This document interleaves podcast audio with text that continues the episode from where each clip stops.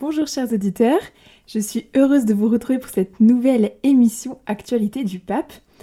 Et euh, pour commencer, je vais vous lire la catéchèse que le pape François a prononcée hier, mercredi 31 euh, janvier, euh, lors de son audience générale. Alors on est toujours dans le cycle des catéchèses sur les vices et les vertus, et hier, le pape François a abordé le thème de la colère. Chers frères et sœurs, bonjour. Ces dernières semaines, nous avons abordé le sujet des vices et des vertus, et aujourd'hui, nous arrêtons pour réfléchir sur le vice de la colère. Il s'agit d'un vice particulièrement sombre, et peut-être le plus facile à détecter d'un point de vue physique. La personne dominée par la colère peut difficilement la dissimuler. On la reconnaît au mouvement de son corps, à son agressivité, à sa respiration laborieuse, à son regard obscur et renfrogné. Dans sa manifestation la plus aiguë, la colère est un vice qui ne laisse aucun répit. Si elle naît d'une injustice subie ou ressentie comme telle, elle ne se déchaîne souvent pas contre le coupable, mais contre le premier malchanceux. Il y a des hommes qui retiennent leur colère au travail, se montrant calmes et compatissants, mais qui, une fois à la maison, deviennent insupportables envers leurs femmes et leurs enfants. La colère est un vice omniprésent. Elle est capable de nous priver de sommeil et de nous faire constamment comploter dans notre esprit, incapable de trouver une barrière pour raisonner et penser. C'est un vice destructeur des relations humaines. Il exprime l'incapacité à accepter la diversité de l'autre, surtout lorsque ses choix de vie divergent des nôtres. Elle ne s'arrête pas au mauvais comportement d'une personne, mais jette tout dans la marmite. C'est l'autre, l'autre tel qu'il est, l'autre en tant que tel qui provoque la colère et le ressentiment. On se met à détester le ton de sa voix, les gestes banals de la vie quotidienne, ses façons de raisonner et de sentir. Lorsque la relation atteint ce niveau de dégénérance, la lucidité est désormais perdue. La colère fait perdre la lucidité. Car l'une des caractéristiques de la colère est parfois qu'elle ne s'apaise pas avec le temps. Dans ce cas, même la distance et le silence, au lieu d'apaiser le poids de l'incompréhension, l'amplifient. C'est pour cette raison que l'apôtre Paul comme nous l'avons entendu, recommande à ces chrétiens d'aborder immédiatement le problème et de tenter une réconciliation. Que le soleil ne se couche pas sur votre colère. Il est important que tout se dissipe immédiatement, avant que le soleil ne se couche. Si un malentendu survient pendant la journée, et que deux personnes ne se comprennent plus, se sentant soudain éloignées l'une de l'autre, la nuit ne doit pas être livrée au diable. Le vice nous empêcherait de dormir, ruinant nos raisons et nos erreurs, inexplicables, qui ne sont jamais les nôtres et toujours celles de l'autre. C'est ainsi. Quand une personne est dominée par la colère, elle dit toujours que le problème vient de l'autre. Elle n'est jamais capable de reconnaître ses propres fautes, ses propres échecs. Dans le Notre Père, Jésus nous fait prier pour notre relation humaine, pour nos relations humaines qui sont un terrain miné, un plan qui ne s'équilibre jamais parfaitement. Dans la vie, nous avons affaire à des débiteurs qui nous sont redevables, tout comme nous n'avons certainement pas toujours aimé tout le monde à sa juste mesure. À certains, nous n'avons pas rendu l'amour qui leur était dû. Nous sommes tous des pécheurs avec des comptes dans le rouge. Et nous devons donc tous apprendre à pardonner. Les hommes ne restent pas ensemble s'ils ne pratiquent pas aussi l'art du pardon, pour autant que cela soit humainement possible. Ce qui peut contrer la colère, c'est la bienveillance, l'ouverture du cœur, la douceur, la patience. Mais à propos de la colère, il faut dire une dernière chose. C'est un vice terrible, a-t-on dit. Il est à l'origine des guerres et des violences. Le poème de l'Iliade décrit la colère d'Achille. d'Achille. qui sera la cause d'un deuil infini. Mais tout ce qui naît de la colère n'est pas mauvais.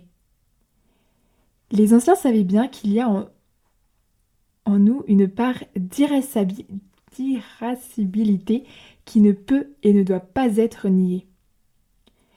Les passions sont dans une certaine mesure inconscientes. Elles se produisent, sont des expériences de la vie. Nous ne sommes pas responsables de l'apparition de la colère, mais toujours de son développement. Et parfois, il est bon que la colère soit évacuée de la bonne manière. Si une personne ne se met jamais en colère, si elle n'est pas indignée par une injustice, si elle ne ressent pas un frémissement dans ses tripes face à l'oppression d'une personne faible, cela signifierait qu'elle n'est pas humaine, et encore moins chrétienne. La sainte indignation existe. Jésus en a fait l'expérience plusieurs fois dans sa vie. Il n'a jamais répondu au mal par le mal, mais dans son âme, il a ressenti ce sentiment. Et dans le cas des marchands du temple, il a accompli une action forte et prophétique, dictée non par la colère, mais par le zèle pour la maison du Seigneur. Il faut bien distinguer le zèle, la sainte indignation est une chose, la colère, qui est mauvaise, en est une autre. Il nous appartient, avec l'aide de l'Esprit Saint, de trouver la juste mesure des passions, de les éduquer pour qu'elles s'orientent vers le bien et non vers le mal. Je vous remercie. Voilà, chers auditeurs, c'était euh, la catéchèse du pape François qu'il a prononcée hier euh, lors de l'audience euh, générale. Voilà, c'était le thème de la colère. Vendredi dernier, le pape François a, fait un discours aux membres de la commission mixte internationale de dialogue théologique entre l'Église catholique et les églises orthodoxes orientales. Et ce discours était également adressé aux participants à la visite euh, d'études annuelles de jeunes prêtres et moines des églises orthodoxes orientales.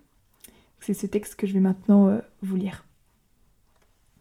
Chers amis en Christ, que la grâce et la paix soient en abondance parmi vous. C'est avec ces paroles de l'apôtre Pierre que je vous souhaite chaleureusement la bienvenue. Je remercie son Excellence, Kyrillos, pour ses aimables paroles, et vous tous, pour votre présence et votre volonté de parcourir ensemble les chemins de l'unité, qui sont aussi ceux de la paix.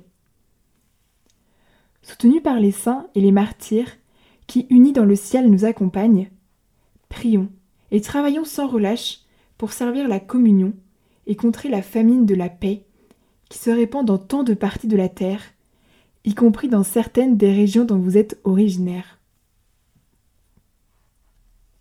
Aujourd'hui, c'est une double joie pour moi de vous accueillir, car en ce 20e anniversaire de votre commission, vous êtes rejoint par une délégation de jeunes prêtres et moines des églises orthodoxes orientales.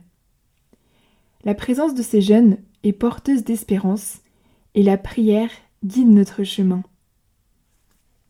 Par votre intermédiaire, je voudrais adresser mes salutations cordiales à mes vénérables et chers frères les chefs des églises orthodoxes orientales, dont certains m'ont fait l'honneur de leur visite l'année dernière.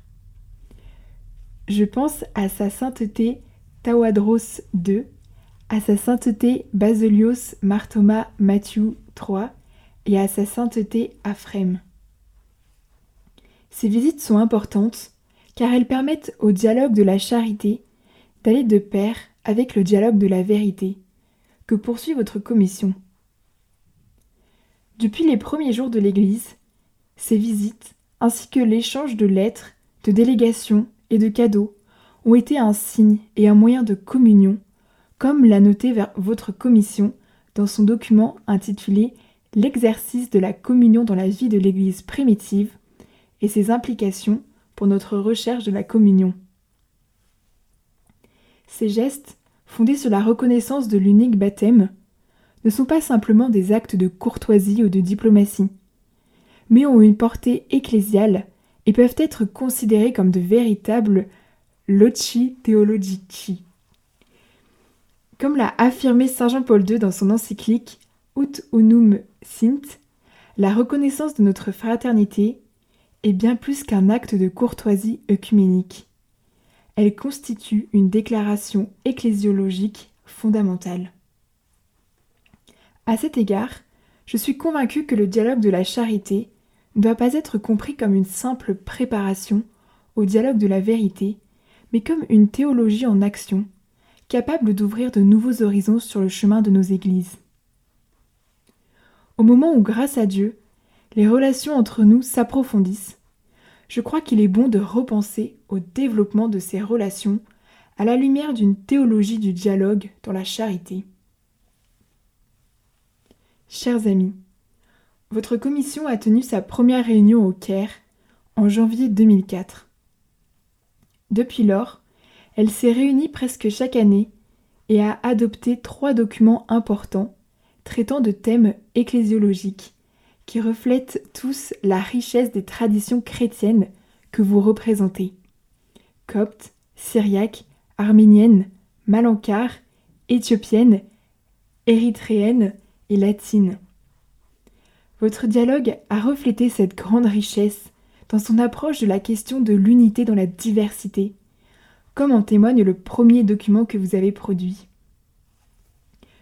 Nous y lisons que s'enracinant sur des, des terrains culturels, sociaux et humains variés, l'Église prend des expressions théologiques différentes de la même foi et des apparences différentes dans les disciplines ecclésiastiques les rites liturgiques et les héritages spirituels dans chaque partie du monde. Cette richesse montre d'autant plus la catholicité de l'Église, de l'unique Église. Une autre caractéristique de votre dialogue a été sa préoccupation pastorale constante, comme l'illustre le dernier document sur les sacrements dans la vie de l'Église. À cet égard, l'initiative récente d'organiser des visites d'études annuelles et réciproques, et réciproques pour les jeunes prêtres et moines mérite d'être poursuivis. Quatre délégations,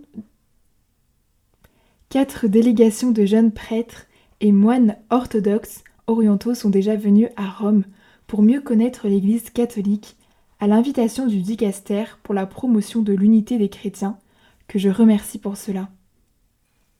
De même, une délégation de jeunes prêtres catholiques s'est rendue à Echmiadzin l'année dernière à l'invitation de l'Église apostolique arménienne. L'engagement des jeunes dans le rapprochement de nos églises est un signe de l'esprit qui rajeunit l'Église dans l'harmonie, inspire des chemins de communion, accorde la sagesse aux jeunes et la prophétie aux anciens. Que ce dialogue de vie se poursuivent sous la bannière de l'Esprit. Et n'oublions pas que c'est l'Esprit Saint qui crée l'harmonie. Le dialogue de la charité, le dialogue de la vérité et le dialogue de la vie. Trois voies inséparables pour avancer sur le chemin œcuménique que votre commission a encouragé au cours de ces vingt dernières années. Vingt ans. C'est le temps de la jeunesse, l'âge où mûrissent les choix décisifs. Que cet anniversaire soit l'occasion de louer Dieu pour le chemin parcouru jusqu'à présent, et de se souvenir avec gratitude de tous ceux qui ont, y, ont contribué par leur expertise théologique et leur prière. Puisse-t-il renouveler la conviction que la pleine communion entre nos églises est non seulement possible, mais urgente et nécessaire pour que le monde croit. Puisque la phrase puisque la phase actuelle de votre dialogue concerne la Vierge Marie dans l'enseignement et la vie de l'Église, je vous propose de lui confier votre travail, elle, la Sainte Mère de Dieu et notre Mère. Invoquons-la ensemble, avec les mots d'une ancienne et splendide prière que nous partageons qui s'appelle en latin Sub Tuum Praesidium et qui se trouve dans vos brochures. Prions la Mère de Dieu. Nous voulons sous ta protection, Sainte Mère de Dieu, ne, ne dédaigne pas nos demandes à l'heure du besoin. Ô Vierge glorieuse et bénie, délivre-nous toujours de tout péril. Amen. Bah, chers auditeurs, c'était euh, le discours aux membres de la commission mixte internationale de dialogue théologique entre l'Église catholique et les Églises orthodoxes orientales. Discours également adressé aux participants à la visite d'études annuelles de jeunes prêtres et moines des Églises orthodoxes orientales. Alors maintenant, je vais vous lire le texte que le pape François a prononcé dimanche dernier au moment de l'Angélus. Chers frères et sœurs, bonjour. L'évangile d'aujourd'hui nous présente Jésus en train de libérer une personne possédée par un esprit impur qui la tourmentait et la faisait crier sans cesse. C'est ce que fait le diable. Il veut posséder pour enchaîner nos âmes. Enchaîner nos âmes, c'est ce que veut le diable et nous devons nous méfier des chaînes qui étouffent notre liberté. Car le diable vous prive toujours de votre liberté. Essayons donc de donner un nom à certaines de ces chaînes qui peuvent entraver notre cœur. Je pense aux addictions qui nous rendent esclaves, toujours insatisfaits, et qui dévorent notre énergie, nos biens et ceux que l'on aime. Je pense aux modes dominantes, qui nous poussent à un perfectionnisme impossible, au consumérisme et à l'hédonisme, qui mercantilisent les personnes et gâchent leurs relations. Il y a aussi les tentations et les conditionnements, qui minent l'estime de soi, la sérénité, la capacité de choisir et d'aimer la vie. Il y a la peur, qui fait regarder l'avenir avec pessimisme, et l'intolérance, qui rejette toujours la faute sur les autres. Et il y a l'idolâtrie du pouvoir, qui génère des conflits, qui recourt à des armes qui tuent, ou qui se sert de l'injustice économique et de la manipulation de la pensée. Il y a tant de chaînes dans nos vies. Jésus est venu nous libérer de toutes ces chaînes. Et aujourd'hui, au défi du diable qui lui crie Que nous veux-tu? Es-tu venu pour nous perdre? Il répond Tais-toi, sors de cet homme. Jésus a le pouvoir de chasser le diable. Jésus délivre du pouvoir du mal. Et prenons garde. Il chasse le diable, mais il ne dialogue pas avec lui. Jésus n'a jamais conversé avec le diable. Et lorsqu'il a été tenté dans le désert, ses réponses ont été des paroles de la Bible, jamais un dialogue. Frères et sœurs, avec le diable, il n'y a pas de dialogue. Attention, il n'y a pas de dialogue avec le diable. Parce que si vous dialoguez avec lui, c'est lui qui gagne, toujours. Faites attention. Que faire alors lorsque nous nous sentons tentés et opprimés? Négocier avec le diable? Non, nous ne négocions pas avec lui. Il faut invoquer Jésus, l'invoquer là où nous sentons les chaînes du mal et de la peur se resserrer le plus fortement. Le Seigneur, avec la force de son esprit, veut redire aujourd'hui au malin Va-t'en, laisse ce cœur en paix, ne divise pas le monde, les familles, nos communautés. Laisse-les vivre en paix, pour que les fruits de mon esprit y fleurissent et non les tiens, dit Jésus, pour que l'amour, la joie, la douceur règnent parmi eux, et qu'à la place de la violence et des cris de haine, il y ait la liberté et la paix. Demandons-nous alors, est-ce que je peux vraiment être libéré de ces chaînes qui lient mon cœur? Ensuite, est-ce que je sais dire non aux tentations du mal avant qu'elles ne s'insinuent dans mon âme? Et enfin, est-ce que j'invoque Jésus? Est-ce que je lui permets d'agir en moi, de me guérir intérieurement? Que la Sainte Vierge nous protège du mal. Voilà, chers auditeurs, c'était le discours que le pape François a prononcé au moment de l'Angélus euh, dimanche dernier. Alors, samedi dernier, il a euh, également adressé euh, un discours à des confirmants. il a reçu en audience les, candidats à la confirmation de l'archidiocèse de Paris-Bitonto et leur a adressé des paroles de salutations que je vais vous lire. Chers enfants, Soyez les bienvenus. Je salue votre évêque, Monseigneur Giuseppe Satriano, les parents, les membres des familles, les catéchistes et vous tous qui avez rempli de joie cette grande salle et au-delà. Je vous remercie. Vous vous préparez à recevoir le sacrement de la confirmation, qui est appelé confirmation parce qu'il confirme le don et les engagements du baptême. Alors je vous pose tout de suite une question. Qui d'entre vous connaît la date de son baptême? Peu, n'est-ce pas? Peu. Qui s'en souvient? Voyons voir. Pas seulement les enfants, mais aussi les parents et les catéchistes, parce qu'ils l'ont peut-être oublié eux aussi. Levez la main si vous connaissez la date de votre baptême. Ils sont peu nombreux, mais continuons tranquillement. Et après, que ceux qui ne s'en souviennent pas, ou vraiment ne la connaissent pas, s'engagent à la chercher, à demander à leurs parents, à leurs parrains et marraines quel était le jour de mon baptême? Et à ne jamais l'oublier. C'est comme un anniversaire. C'est une très belle chose. Car la date du baptême doit être fêtée chaque année comme un deuxième anniversaire. Faites aussi un gâteau avec des bougies. Un gâteau en plus, ce n'est pas mal.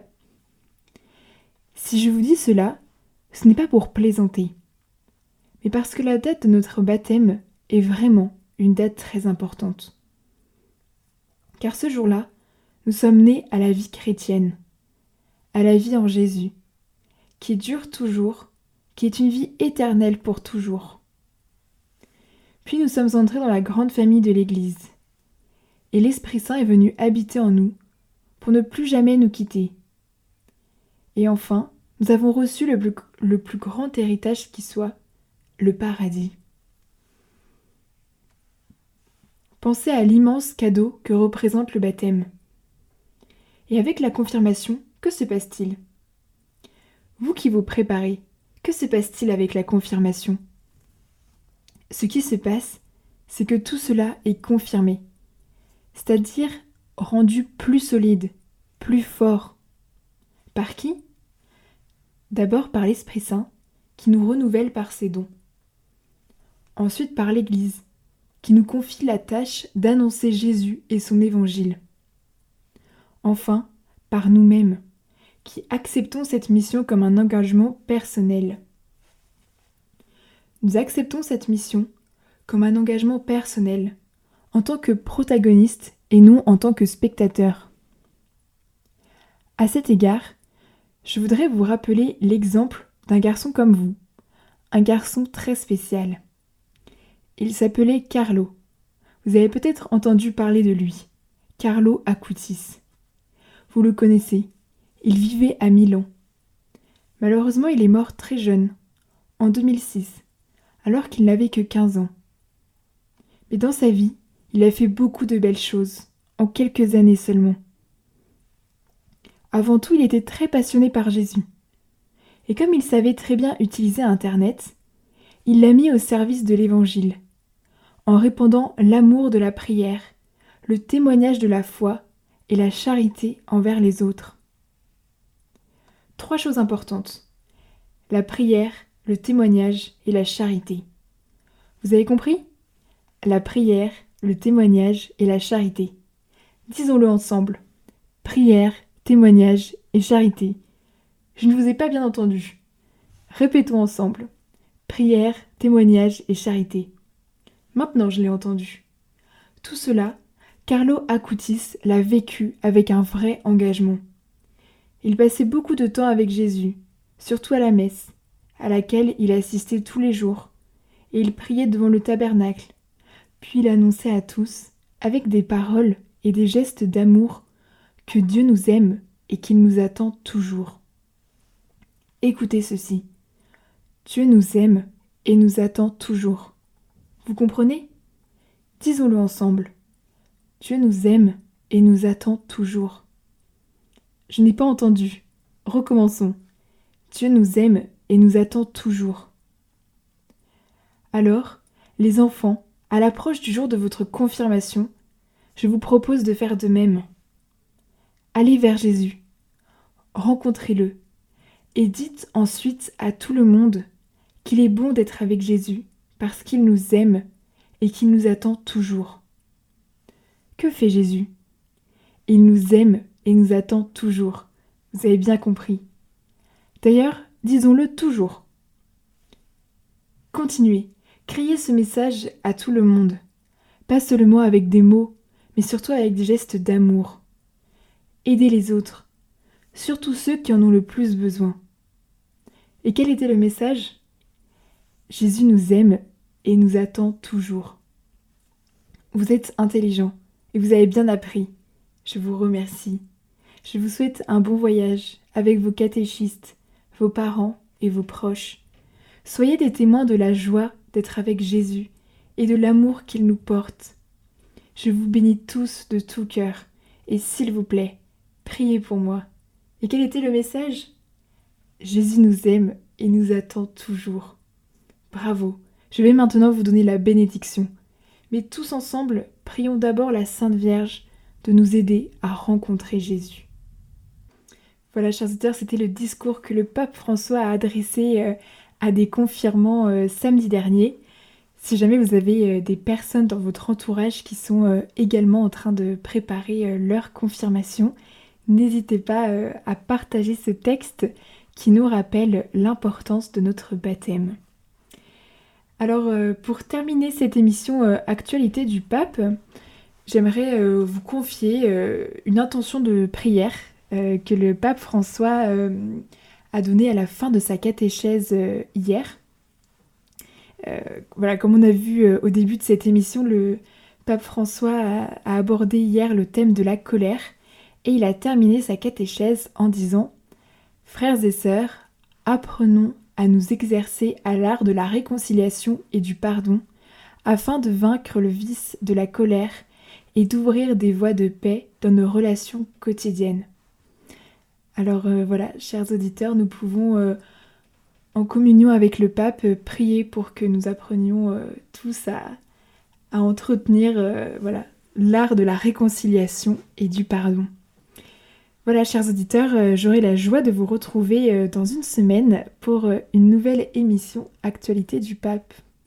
Chers auditeurs de Radio Maria, c'était notre émission Actualité du Pape avec notre ami Raphaël. Vous pouvez retrouver cette émission podcast sur notre site internet radiomaria.fr ou bien sur notre application Radio Maria Play